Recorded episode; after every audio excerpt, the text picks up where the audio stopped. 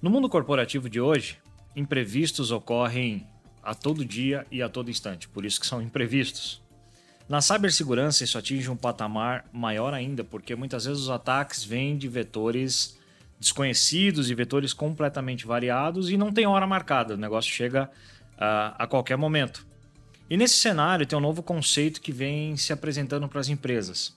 Uh, mais do que qualquer coisa, esse conceito diz respeito a sobre como uma empresa deve abordar o conceito da sua fragilidade, o conceito da sua resiliência, ou seja, eu consigo me recuperar de um, de um ataque, eu me levanto. Mas como eu me levanto? Sabendo mais, sabendo menos. E é nesse sentido que nós vamos falar da ideia hoje sobre antifrágil. E esse é o tema de hoje do Safe Talks. Roda a vinheta!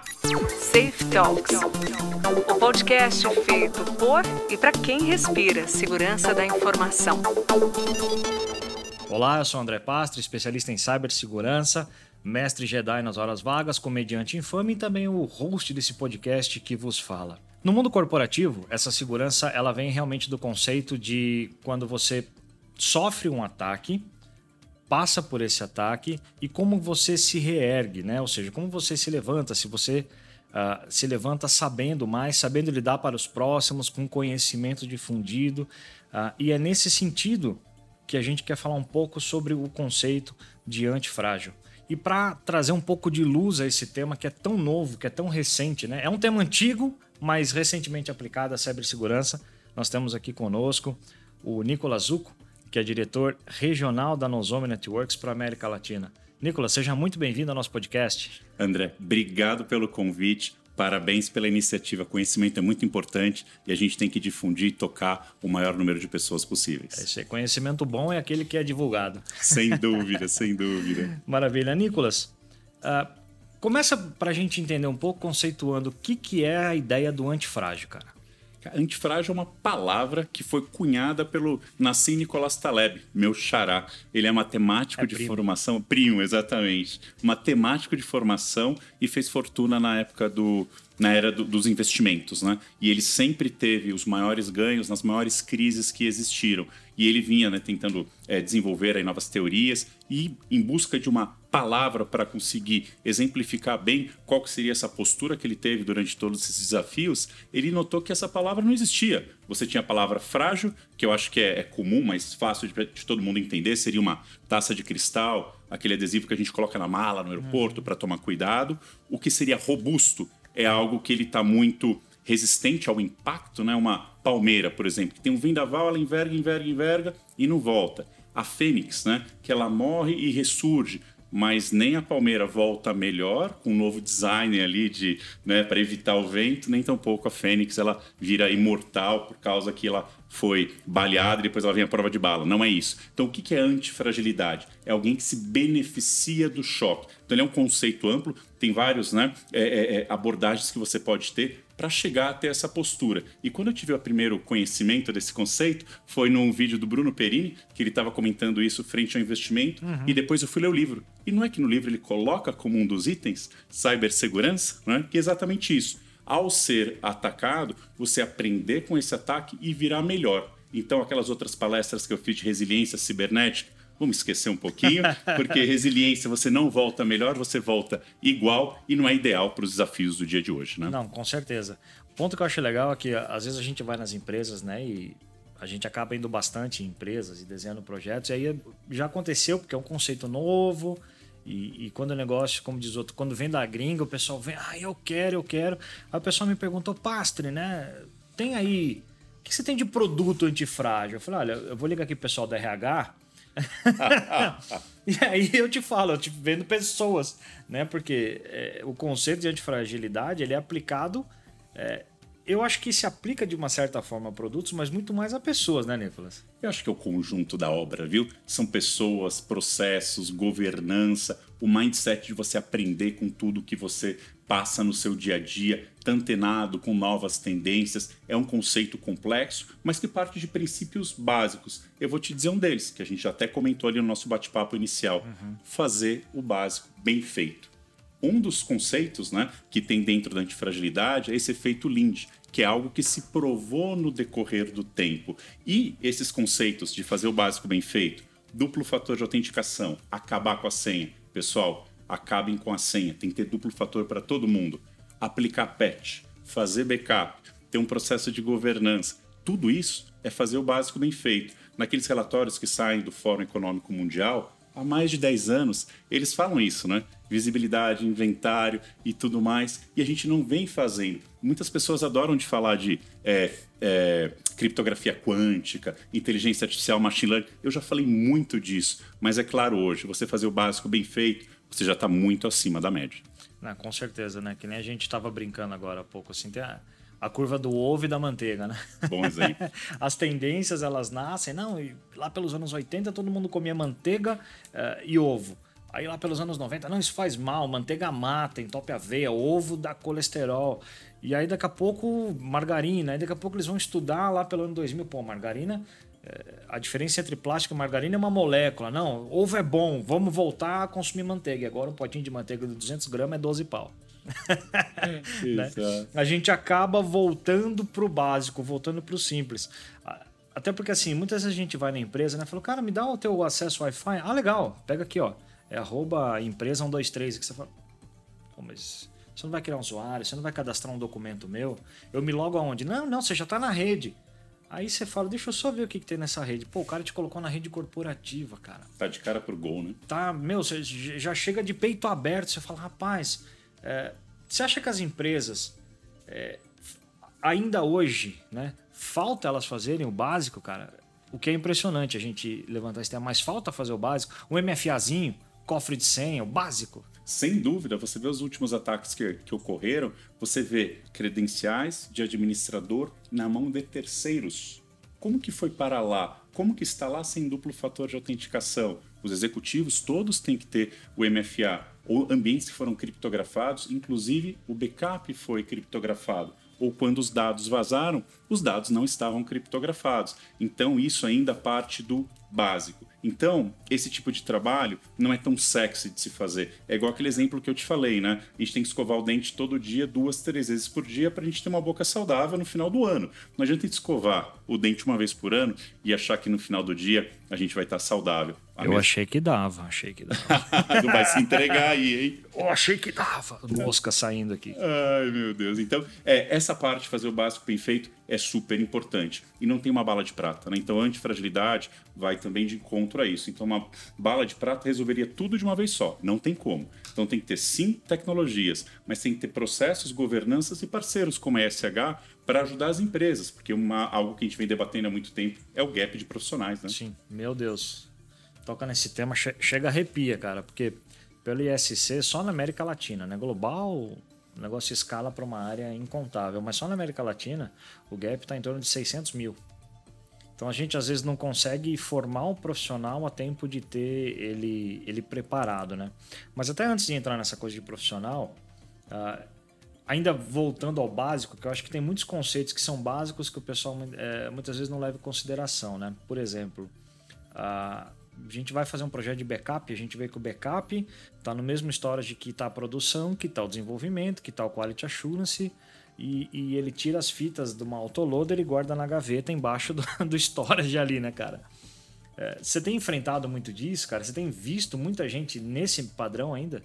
É, agora que eu estou dentro da parte é, operacional de indústrias, quando eu olho para esse ambiente, é TI há 15, 20 anos atrás. É um ambiente sem visibilidade, eu não consigo proteger o que eu não consigo ver, então sem a visibilidade, sem o inventário, né? como que eu vou fazer o backup do que eu não tenho nem inventariado, não só do que é ativo, mas que são sistemas críticos? vejo muito desses sistemas de controle de máquinas, que a gente fala das PLCs e tudo mais, uhum. passando usuário e senha em texto puro. Qualquer um que interceptar ali vai conseguir pegar aquela informação. Sim, tem equipamentos que estão com sistemas operacionais legados ou sem patch aplicados, porque senão aquela máquina não funciona. O fabricante só suporta daquele jeito. Windows XP, toma. É isso aí. Né? vai ter que segurar. Agora, dá para fazer uma segmentação de rede? Dá. Dá para monitorar com mais carinho essa máquina que a gente também dá. Então são essas coisas que a gente tenta levar para esse ambiente industrial, que tem um gap maior, mas em TI você vê alguns vícios aí de deixar de fazer o básico e tentar fazer coisas extraordinárias que acabam gerando um gap muito grande. Acho que faz todo sentido. Você acha que existe tamanho de empresa para se implementar conceito de antifragilidade, no sentido de que Ah, eu tenho só 30 usuários, eu tenho 50 usuários, ou tenho 50 mil usuários, enfim. Você acha que tem tamanho mínimo para implementar esse conceito? Não, é, isso na verdade é muito mais cultural dentro da empresa, onde, por exemplo, cada um dos colaboradores vai ser um agente de transformação. Eu, como usuário, se eu vi um e-mail que é suspeito, em vez de eu ir lá e clicar, eu vou reportar para o pessoal de TI. Ou você pode gerar um ambiente tão seguro que, mesmo que o usuário clicando, ele percebendo que fez alguma coisa errada, ele vai ter um telefone para ligar e reportar que isso aconteceu, porque evita que o ataque hum. se alastre mais. Lógico, com esse gap de profissional e com tantas ferramentas, eu acho essa abordagem da SH muito elegante. Você tem soluções de CIEM né, super reconhecidas de mercado para atender né, é, clientes mega, né? enormes. Né? Né? Ao mesmo tempo, você tem um baita produto que vocês desenvolveram dentro de casa, que já tem desde o princípio o conceito de automação, de orquestração, que você consegue reduzir o custo de adoção para esse cliente que é menor e mesmo assim você consegue ter ali o monitoramento desse ambiente. É, antifrágil é para todos, né? Sem sombra de dúvida. Hoje em dia eles atacam por segmento, não por tamanho de empresa. Já foi-se a época né, em que todo mundo tentava atacar banco para tirar um centavinho de cada conta, né? Exato. É, hoje ele às vezes prefere uma empresa menor porque sabe que provavelmente ela tem muito mais fragilidade que uma empresa é, dessas gigantescas, né? Sem sombra de dúvida. Agora trazendo para o gap de profissional, né? Que é um negócio que é, eu acho que é a dor do momento de todas as empresas de cyber do, do planeta, cara.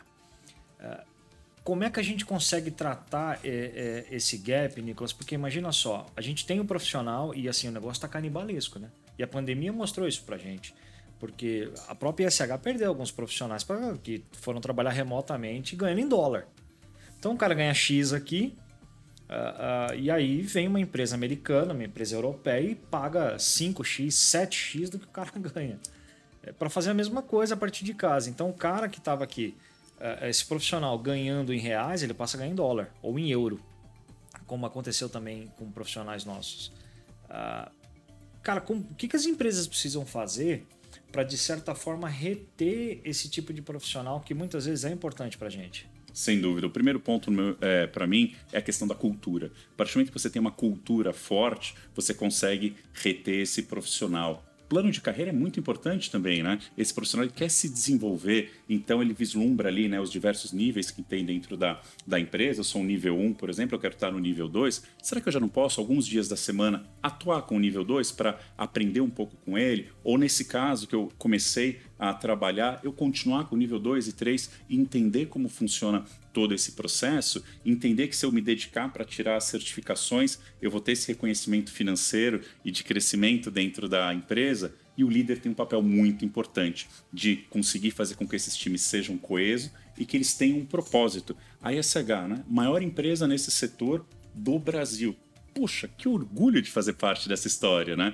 Eu faço, sou presidente do board da Blockbit, que é a maior empresa uhum. de network security da América Latina. É uma empresa brasileira. Eu tenho um orgulho enorme de estar lá e levar isso para o mercado os maiores atacantes brasileiros são muito criativos, né? Então o que, que, a gente entende aqui é, é de um valor muito grande. A gente tem que ter orgulho disso, é, né? Não é que a gente precisa ser estudado pela NASA. A gente desenvolveu a NASA.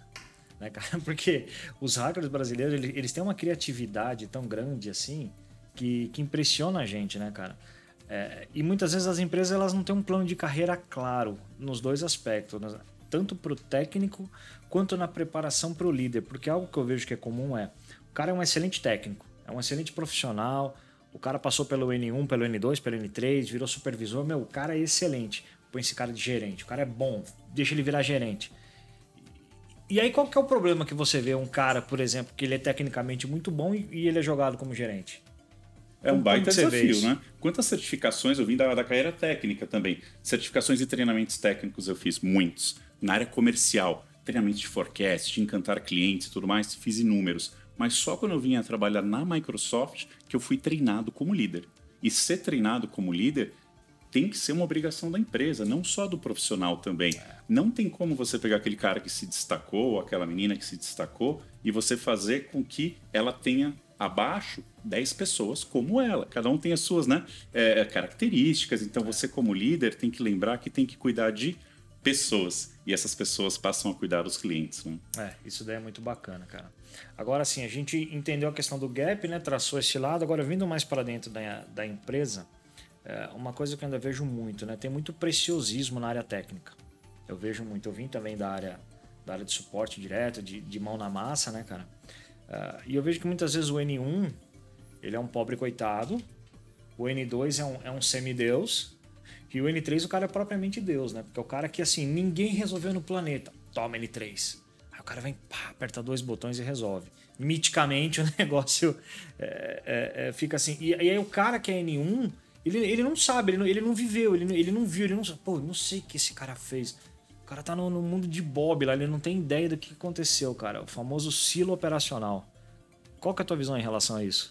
Primeiro ponto, é, esse do N1 ele tem uma carga ali processual muito grande em cima dele, de logs e N outras coisas. Né? Ele tem que ter um tempo, né, que seria o ideal, para que ele estudasse, para que ele desconectasse e aí conseguisse produzir mais. Que ele, ao identificar um incidente, pudesse participar dessa jornada, né? Mesmo que seja o N2 que está tocando, ele continuar nas reuniões, nas salas de, de guerra, nos e-mails que são trocados, nos chats que são feitos, até entender qual é o N3. Porque tem uma coisa que, né? O N3, por exemplo, tem uma valia muito grande. Quando tem um incidente, como ele lidar com as pessoas que estão envolvidas?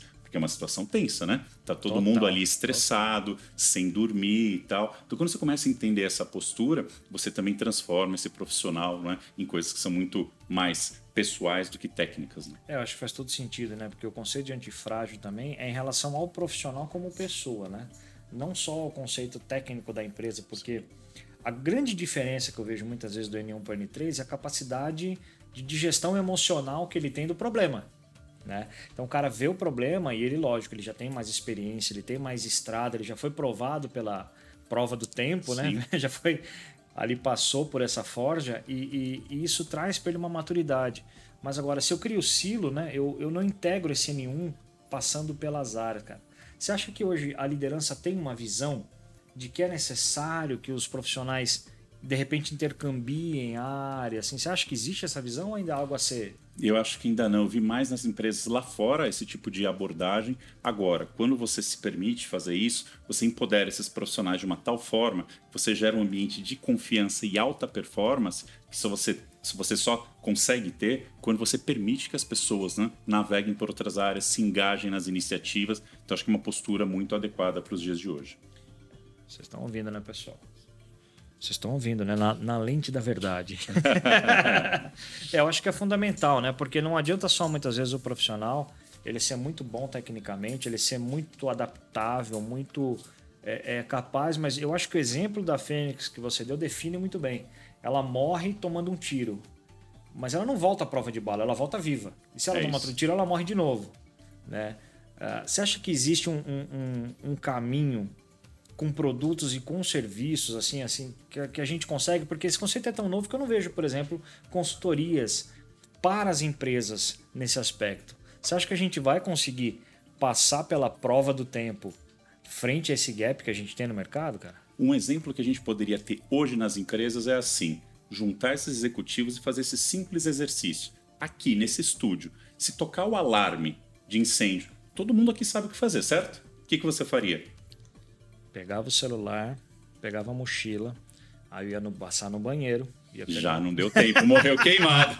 Não dá tempo de fazer acabou, isso. Acabou, acabou. É, imagina num, num, num, ataque cibernético. Então, o que você vai levar de desafio para esse grupo é: se hoje nós formos criptografados, um ataque ransomware, todo mundo nessa sala sabe o que fazer, e não é só a pessoa de TI, Do não é só a pessoa. CIO. É isso, porque você tem que comunicar o mercado, você tem que entender o que aconteceu, você tem que saber qual parceiro ligar. Tem todo esse processo que está envolvido. Você pode, se não tiver resposta, iniciar com atividades simples e depois grandes consultorias podem te ajudar também, até ter todos os serviços da SH para ajudar a gerenciar os produtos que já existem para não ter os silos e ter também toda a parte de inteligência que vocês têm de mercado para evitar né, é, que essa empresa esteja um passo atrás, ela tenha uma nova postura onde ela está um passo à frente dos atacantes. Porque no final do dia, gente, isso é um negócio. O cybercrime no ano passado faturou 6 trilhões de dólares. Caraca. Você acha que vai diminuir? É muito rentável. Então, o que, que acontece? Sendo um negócio, ele tem o ROI, né? o retorno do investimento, TCO, custo operacional. Quanto custa para eu atacar a empresa A? Quanto custa para atacar a empresa B? Se está muito difícil. Frente o retorno que isso vai dar, né? É isso mesmo. Então, se está muito difícil A, ele vai para B e ele vai analisar onde ele tem o, maior retorno, sem sombra de dúvida. Eu fico imaginando, será que essa galera tem um PDTI, né? um plano diretor de TI, uma matriz SWOT de gap ah, e alguma coisa nesse sentido? Eles cara? são muito organizados, né? É. E uma outra coisa que eles fazem muito bem é trocar informação e colaborar. Eu gostaria muito que do nosso lado a gente conseguisse fazer mais isso, sabe? Não é informação de negócio quando a gente fala de um IOC, um índice de comprometimento, são indicadores, né? Quase não fala nada ou não fala nada do meu ambiente. Será que se eu fui atacado já não poderia disponibilizar para o resto da turma também? Acho que ia ajudar muito, né? É um, como se fosse um conselho entre as empresas, né? Porque um grande lance que acontece é o cybercrime, ele vem recrutando pessoas.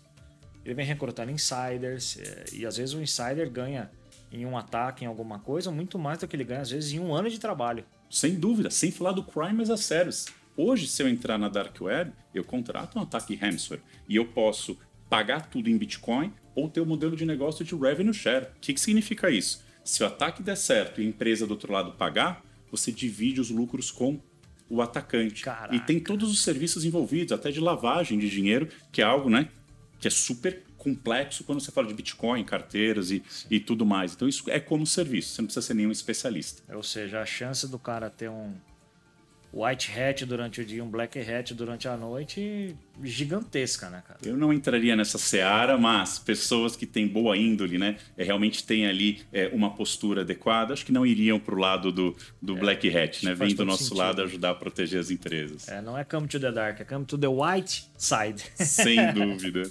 Não, cara, eu acho que isso, isso é fundamental, porque a gente, como antifrágil, ele tem que ir na raiz do problema. E a raiz do problema é treinar e preparar pessoas nesse sentido, né? Uh, Nicolas, e a gente já aqui caminhando para os finalmente, né, os segundos finais aqui, infelizmente, do nosso podcast. Uh, cara, queria que você deixasse uma mensagem para a galera, assim, algo que você pudesse aproveitar esse tempo para deixar uma mensagem de reflexão sobre a antifragilidade.